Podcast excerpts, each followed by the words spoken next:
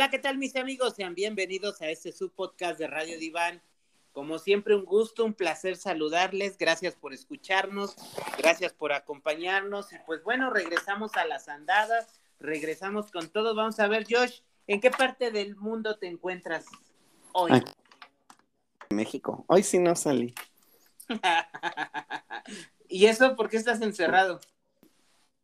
Pues nomás, encerrada aquí. Pues no, no se pudo dar la oportunidad de salir. No, ahora no. ¿Cómo ves? Pero aquí andamos en la ciudad. No, hoy no.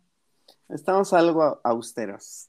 Uy, No nos deja que llegue mi quincenita y ahorita, y ahorita vemos este a dónde nos vamos. cálmate, este 4T. 4T.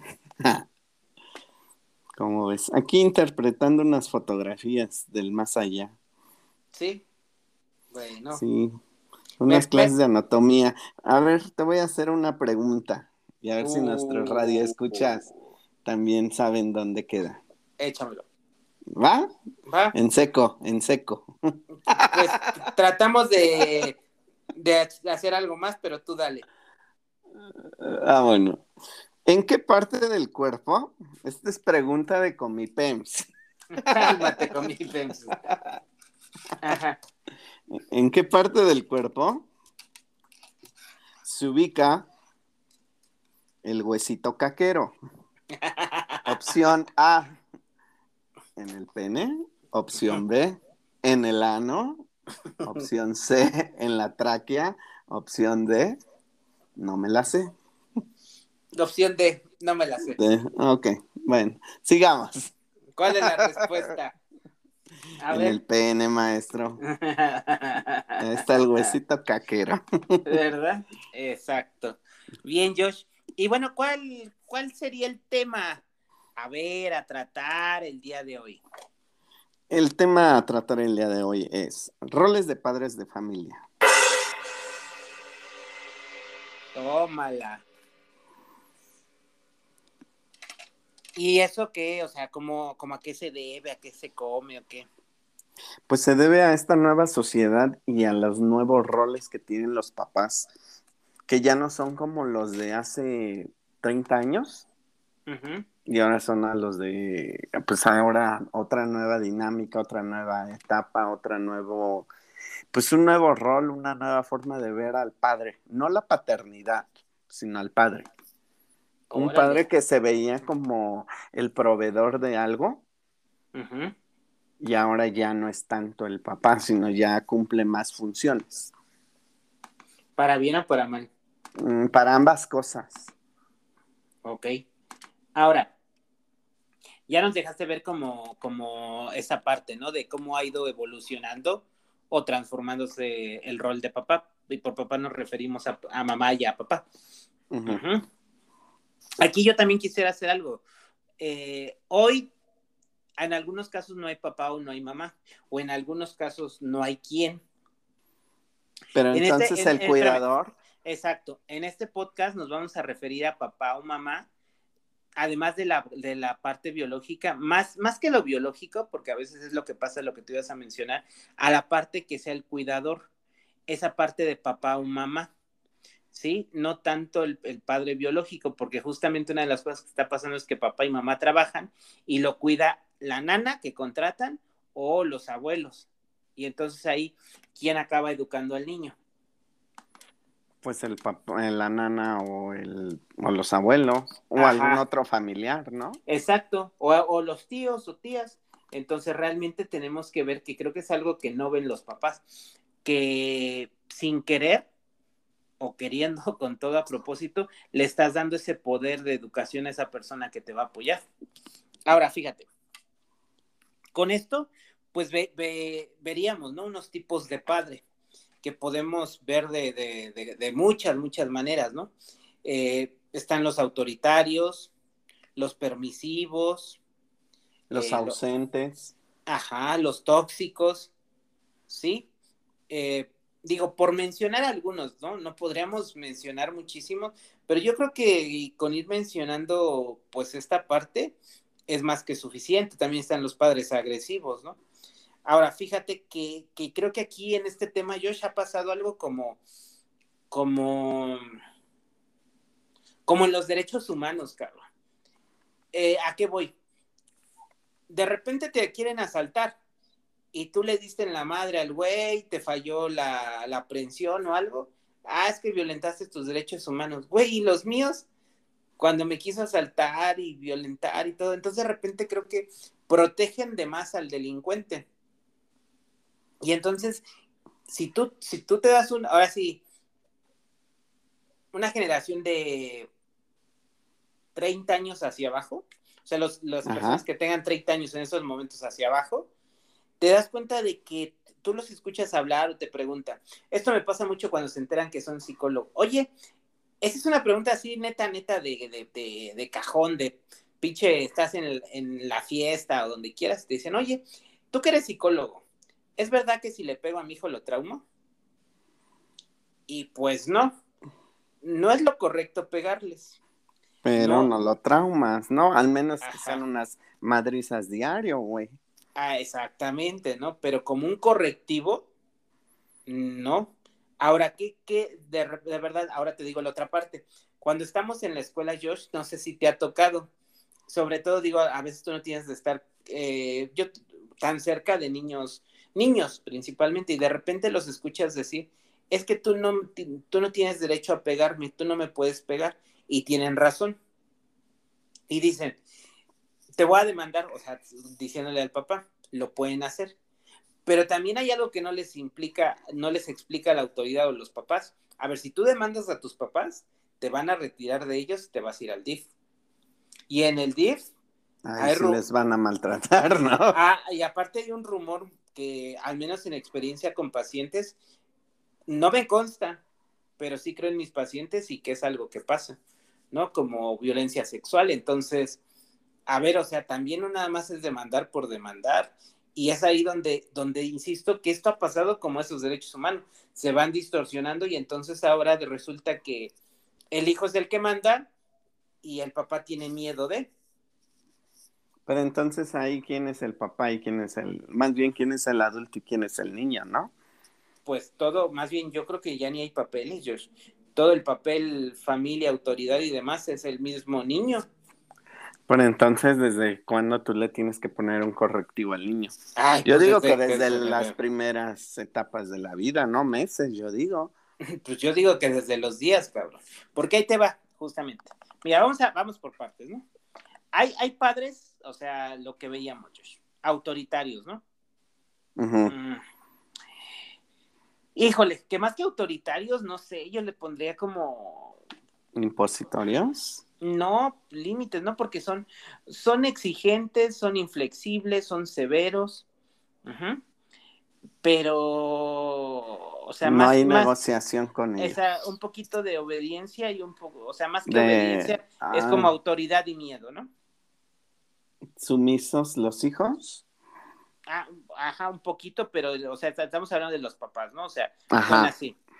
Por otro lado están los permisivos, ¿no? Puta, eso sí es así como los padres que no nunca pasa nada, no te puedo hablar mal, no te puedo golpear, no te puedo gritar, te amo mucho, mi vida, mi cielo. Ay, este, ¿estás enojado? Sí, mi amor, tú tranquilo, todo va a pasar. Este, no sé el sumar y restar y tengo ocho años. Tranquilo, mi amor, es un proceso, no te preocupes. Ay, me suena alguien, me suena alguien. ¿Sí o no? ¿Sí o no? Sí. Ajá.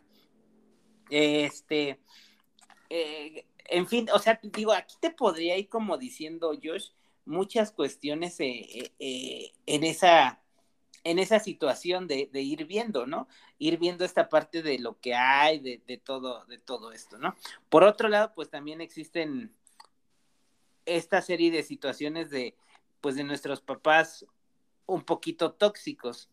Te ofenden, te humillan, Mm, te desvalorizan, todo está mal, etcétera, etcétera, ¿no? O sea, hay, hay como, como esta parte. ahora, los ausentes que tú dijiste. Eh, los ausentes es otro que creo que pasa mucho. Hasta su mismo nombre lo dice, ¿no? Es como... Nunca está. Nunca está. Pero aquí hay dos cosas, José. ¿De verdad no están por el trabajo? ¿O utilizan el trabajo los papás? Para no querer estar con. Ajá, porque te voy a decir algo, Josh. O sea, de verdad, eh, aún teniendo ese trabajo, tú como adulto y como papá tienes la obligación, y así lo pongo obligación, de buscarte un espacio para ver y convivir a tu hijo. Porque es como lo que decíamos o vemos, ¿no? De repente en las escuelas.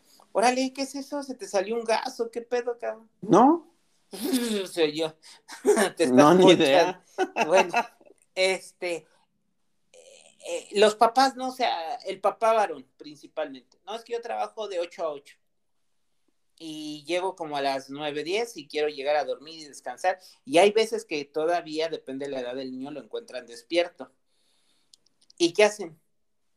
Hay veces que ni se saludan. Bueno, vamos a suponer que se saludó, pero no hay una comunicación de qué hiciste hoy, ven, cuéntame, o sea, se van a cenar, a comer, a dormir y lo que sigue, ¿no?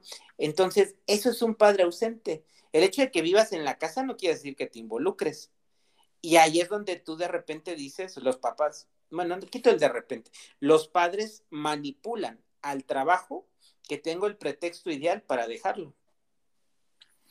Mm, pues sí, tanto el trabajo como otras situaciones pues, lo utilizan para excusarse, ¿no? Para salirse de la tangente y no ver la responsabilidad que deben de tener. Ahora, cada padre que hablamos, José, va a tener una consecuencia que tú decías en los hijos. Pero eso, digo, nos llevaría a otro, otro tema, otro abordaje, ¿no? Hoy estamos dedicados a, ese tipo de papás. Ahora, aquí viene otra pregunta, Josh. ¿Tú eres papá? Creo que no. No. Bueno, pero tienes una idea. ¿Qué sería para ti ser padre? Mm, ¿Qué sería para mí ser padre? Ay, pues ahora sí me la pusiste dura. Uy, uy, uy. ¿Otra vez? Otra vez. Pues sería estar presente, claro. pues sería estar presente, ¿no? En todo momento con tu hijo, poniendo reglas, dándoles un ejemplo. No sé, yo de verdad ahora sí quiero tu opinión. Ser proveedor. Saber o, inculcarle al, hijo o a la hija esos valores para poder eh, aventarlos ahora sí que a una sociedad, perdón, sociedad, y que puedan enfrentar tantos problemas. Ok. Hacerlo, hacerlo, hacer un, hacer un chavo competitivo. Puta cabrón. Pero está cabrón, ¿no? No, digo, de verdad creo que te fuiste así en mis sueños de caramelo. No, no, no, está, está bien, pero pediste muchas cosas. Fíjate que, que yo, el ser padre sería estar con, con mi hijo, de, pero de manera presente. Y creo que no, no buscaría cantidad, sino calidad. Y estar presente y estar cariñoso y estar amoroso y estar jugando y estar inculcándole valores y educación para que en un, en un momento en la vida pueda vivir sin mí. Eso para mí sería ser papá. Ahora, aquí hay que preguntarle a los radioescuchas, ¿no? Fíjate, me gustaría hacer dos preguntas a, a las mujeres. ¿Cómo te gustaría que tu pareja, o digo, si la tienes o si la estás buscando a las mujeres, ¿cómo te gustaría que la pareja, o sea, que tu pareja fuera papá de tu hijo?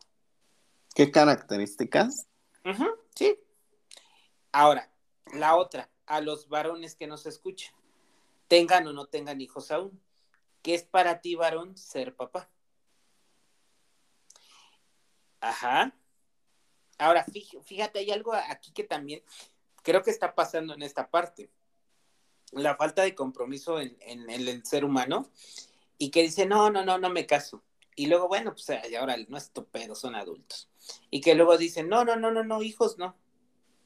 Y de verdad, esto te lo comparto, Josh. He escuchado mucho que dicen, ¿a qué lo traigo a sufrir al mundo? Un mundo donde se está acabando el agua, un mundo donde hay pandemia, un mundo donde hay guerra, un mundo donde no hay agua, y, y etcétera, etcétera, ¿no? Ah, pero en el inconsciente, ¿qué crees que adoptan como hijo? A un perrito. A un perrito. O a un Y- gatito. Mm, una mascota, aunque principalmente creo yo. Son los momento, perros, ¿no? Son los perros, ajá. A- ahora, aquí justamente, yo te lo digo como psicólogo, a ti, Josh, y a los radioescuchas. Eso de que tengas un hijo como perro es el inconsciente. Es ese instinto paternal y maternal que estás buscando depositarlo en algo. Solo que te da miedo la O falta sea- de compromiso y realidad. Ah, yo pensé que era ser un perro o una perra. Pero ¿No? es que vamos a partir de algo que creo que he dicho en muchos momentos. Ajá.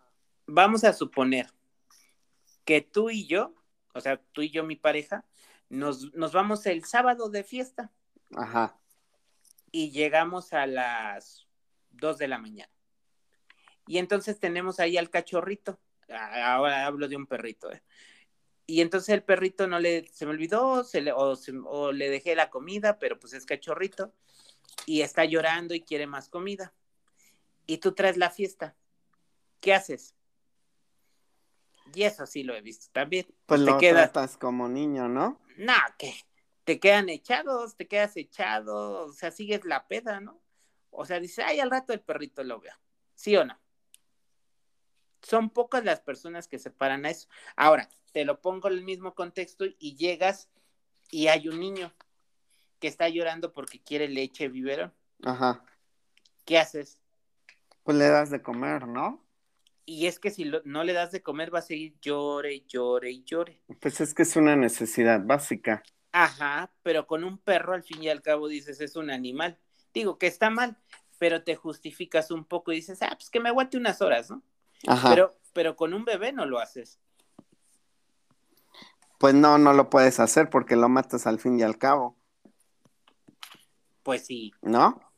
pero es entonces ahí donde justamente siguen con, pues con esta cuestión de, de que yo te planteo que no hay manera de que tengas un hijo con una comparación de, de un perro. Ahora, dime. No, me- este, continúa, continúa. Ahora, bueno, ya vimos como los, los diferentes tipos de papás. Y otra de las cuestiones que ha venido como cambiando esta situación es que creo yo que en la mayoría de la sociedad mexicana, por esta cuestión de nuestra economía que no es tan buena, eh, seguimos trabajando o tenemos la necesidad en la mayoría de los casos de trabajar papá y mamá. Y, o de tener dos o tres trabajos. a- aparte, ¿no? Esa es nuestra realidad de México. Ahora, te estamos hablando de un matrimonio. ¿Y cuando son papás divorciados? Bueno, que, que el papá o la mamá se queda con los hijos. ¿Sabes ahora qué, qué pasa también que veo mucho? ¿Qué? Si tenemos dos, pues mochilas. Tú dos y yo dos. Si tenemos este cuatro, tú dos y yo dos. Y así se van la mayoría, o sea, como para quedarnos equitativamente con todo. Güey, pues si no son objetos,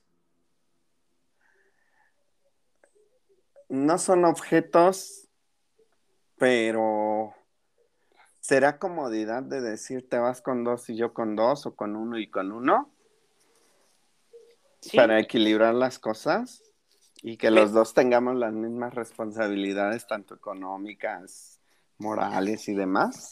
Pero esa es una idiotez, porque teniendo los cuatro o a los dos, tienes la misma responsabilidad económica y moral, o debieras de tenerla. Y además, Josh, junto de todo lo que se busca es que puedas, eh, puedan estar lo menos mal los niños, ¿no? Entonces, digo, los dos, los cuatro que tengan. Entonces, si te estás separando, se supone que uno de los dos padres toma el rol de decir, yo me los quedo, pero porque conmigo van a estar un poco mejor que contigo o un poco menos mal.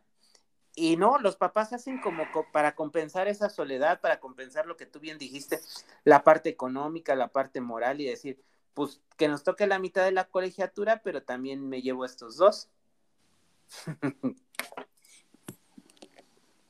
Pues es que es algo que tú dijiste, es una idiotez, ¿no? Pero se está haciendo. Y se va a seguir haciendo. Porque en estos tiempos, pues ya el matrimonio o el divorcio es como más normal, ¿no?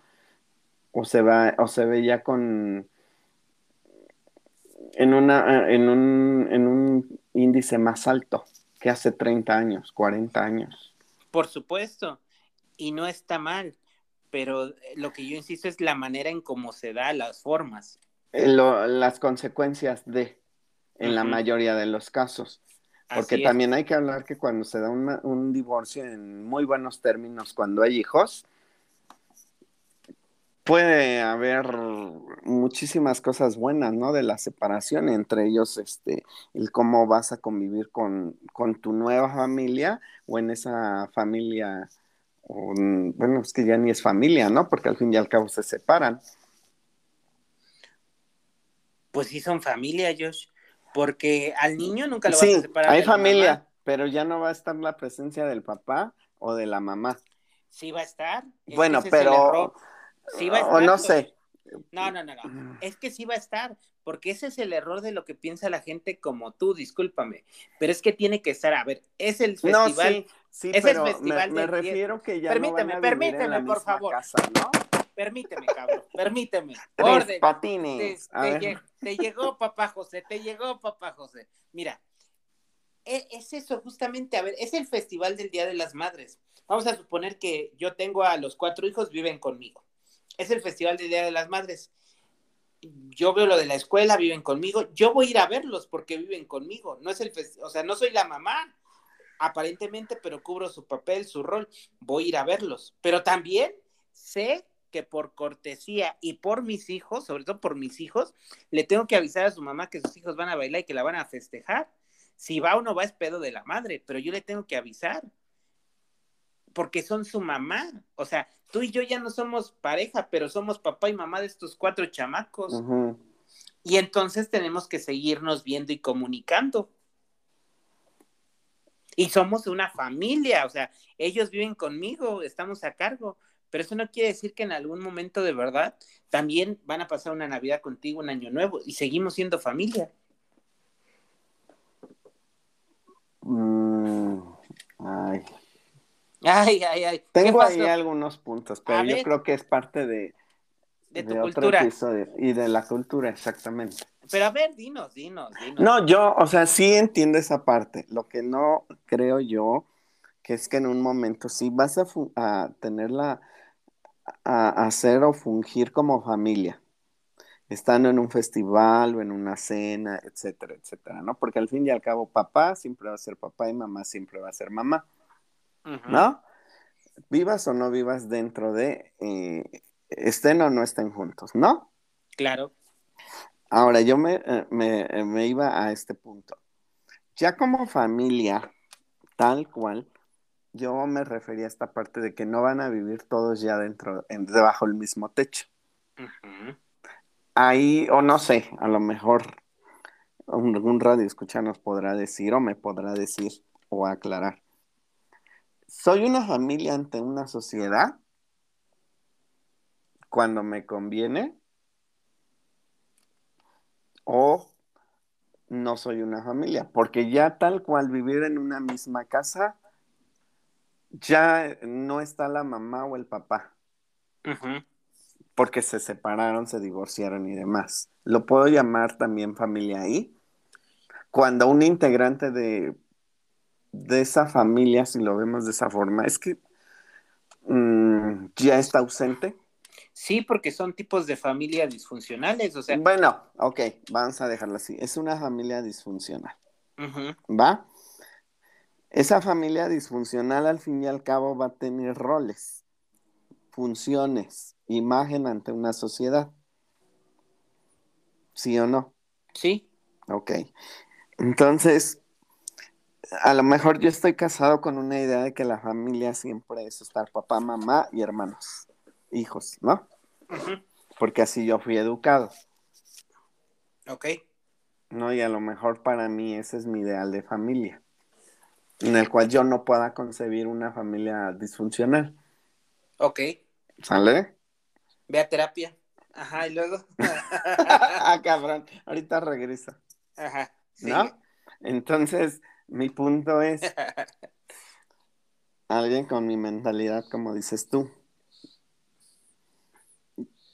Pero no, fíjate, no, no sí. me cabe a mí sí te cabe.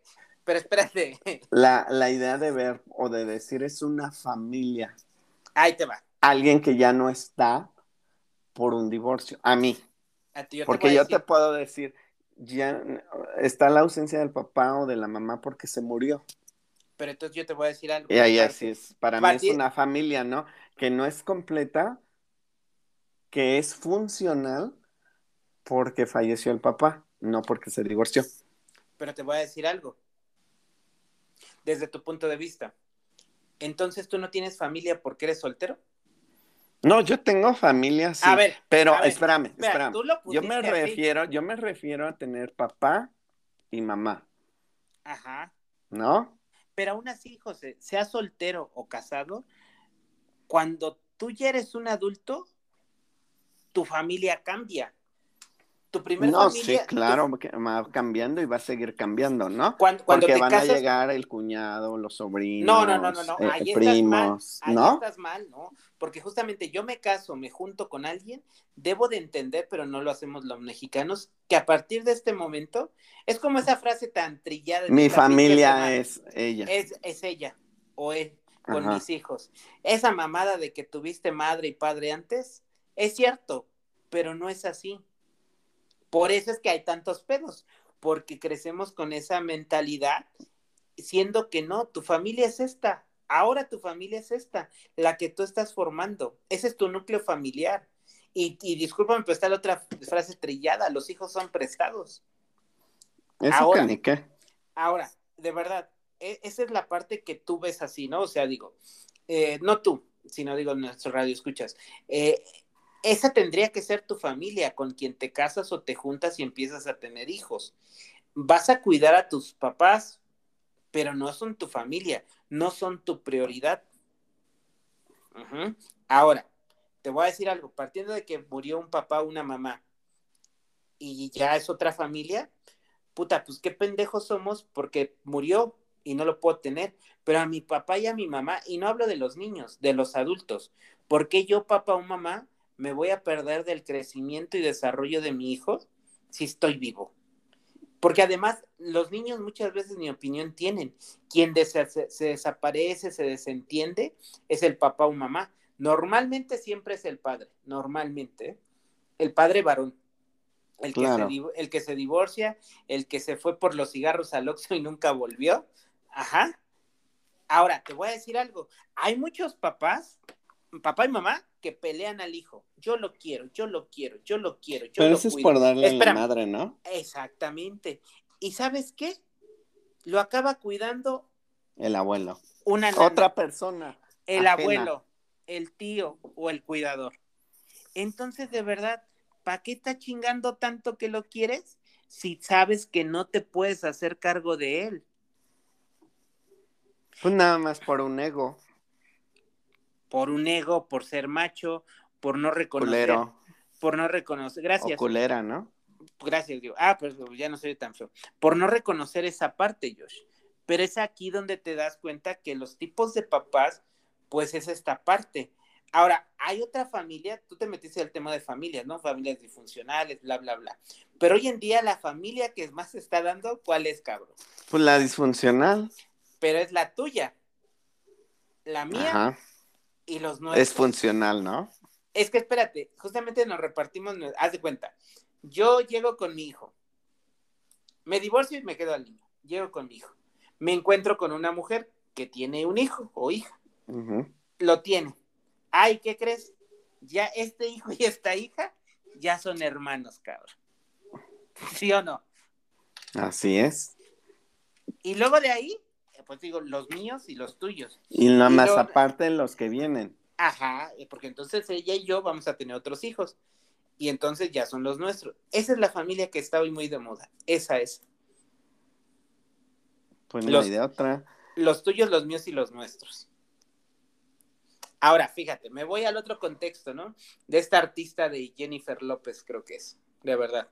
No sé cuántos pinches matrimonios lleve y espero no me falle el número y exagere, pero neta, busquen o, o, o, si alguien me ayuda a buscar ahorita, lo checamos, pero lleva entre seis y siete matrimonios. Ok. Ahí, nada más te lo digo, la frecuencia y la, esa situación, ¿quién crees que tiene más que ver en ese pedo? ¿Sus siete esposos o ella? Ella. Ah, ah, ¿verdad? O sea, también hay algo en ti que no mames, o sea, tienes que de verdad buscar apoyo y terapia. Y es ahí donde justamente vengo de, un, de una separación, de un divorcio, de algo, y a veces no sé estar solo, y no quiero estar solo. Y entonces busco a alguien. Pero, güey, como adultos buscas una compañía, cabrón, cómprate un perro. Mm, una vida. Ahora, volviendo al tema que, que, es parte de todo esto de papá, mamá que trabajan y demás, nos damos cuenta que cada vez hay más padres ausentes y permisivos por el trabajo, porque no puedo, porque no quiero, porque estoy, porque todo. Y esto es una analogía de vida, Josh. Yo te voy a decir algo. ¿Qué es mejor?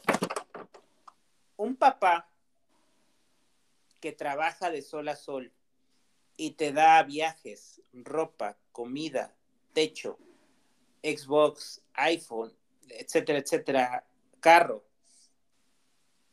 y no lo ves. O un padre que trabaja de 8 a 8,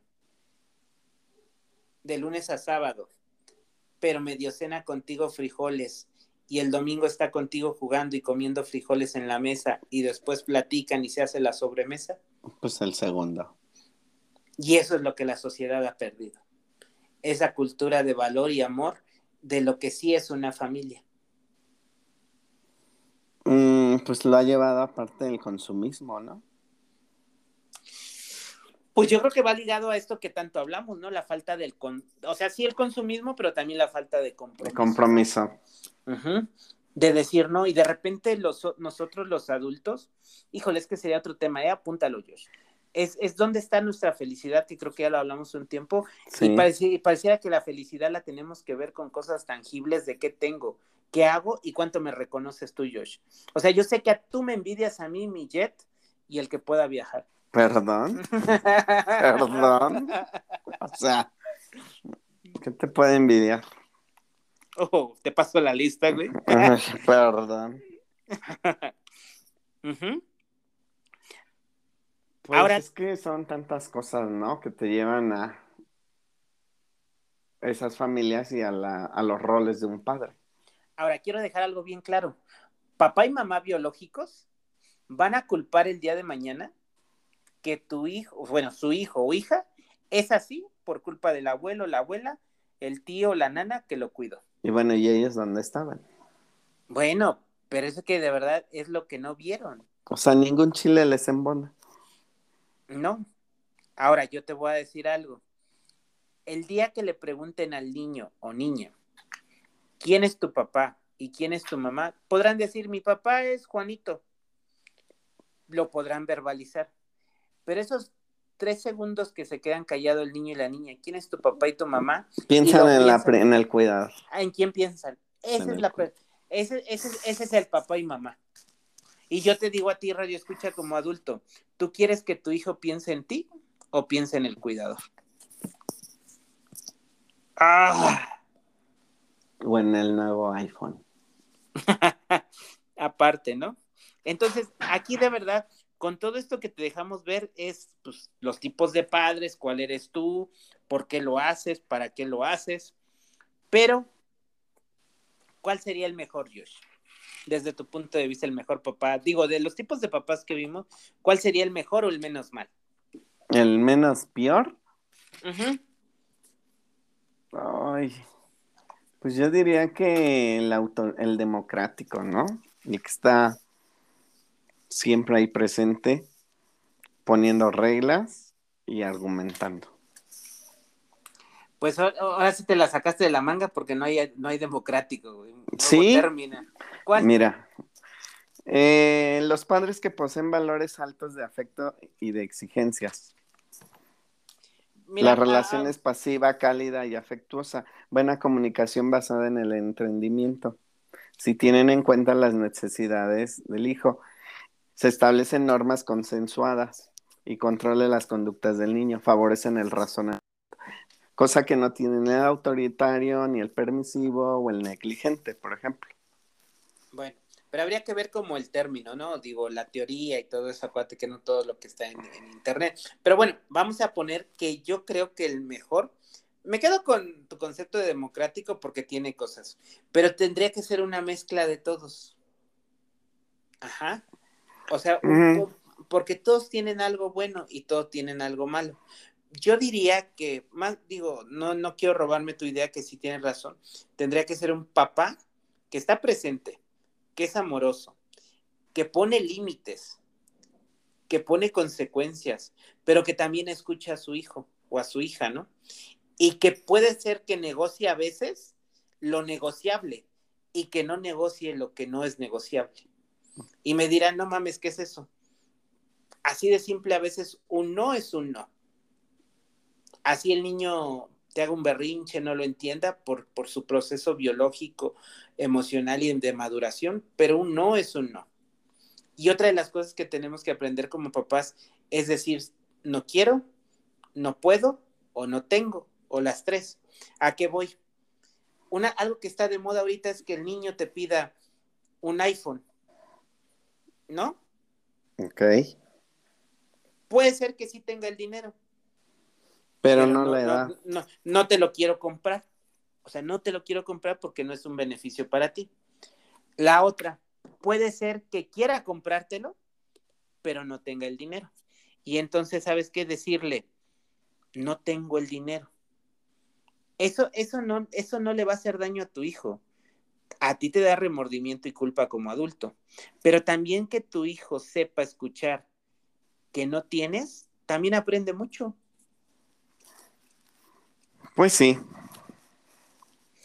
Y pues bueno, Josh, con todo esto, ¿cuál sería la sugerencia? Haz una mezcla de todo lo que escuchamos. Bueno, antes revisa qué tipo de padre eres o qué tipo de padre vas a ser. Haz una mezcla de todo. Toma esto bueno, toma esto malo. Lee, prepárate, asesórate, si es necesario. Y sobre todo, hazlo sin miedo. No hay una escuela para ser padre, aunque te asesore alguien como yo pero sí estate seguro de que lo que vas a hacer lo vas a hacer lo menos posible de tratando de lastimar o dañar a tu hijo. Y pues bueno, Josh, no sé algo más que quieras comentar. No, nada. Uy, Nada, nada. le, le- le- le llegó, le llegó. No, no me llegó, pero. Pero no. Está bien, voy a entender que el no. Es no. Está bien, papá José. No, no soy papá. Aclaremos. Bueno, Josh, por último, ¿dónde te encontramos? Pues me, Ahora, mira, Ah, ah, ah, es viernesito de quincena, como te gusta. Pues me pueden encontrar en mis redes sociales como arroba George en Facebook, Instagram, Twitter y en TikTok. ¿Cómo la ves? Ahí te voy yo. Ahí me encuentran en todas mis redes sociales como arroba el diván de Pinter en Facebook, Twitter, Instagram, YouTube.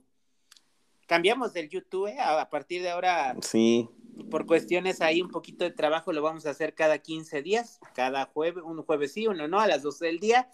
Eh, me encuentras también en este programa en podcast, como arroba el diván de Pinter, en cualquier plataforma, puede ser Spotify. Y también, también, ya estrenamos el TikTok de arroba el diván de Pinter. Ahí nos puedes ir encontrando y vamos a estar también aquí echándole ganitas. ¿verdad? Y pues bueno, Josh, como siempre, un gusto. Y un Y- placer. Y pues bueno, pues ahí te dejo con tu lista de envidias. Ah, bueno. Sale, vámonos. Bye.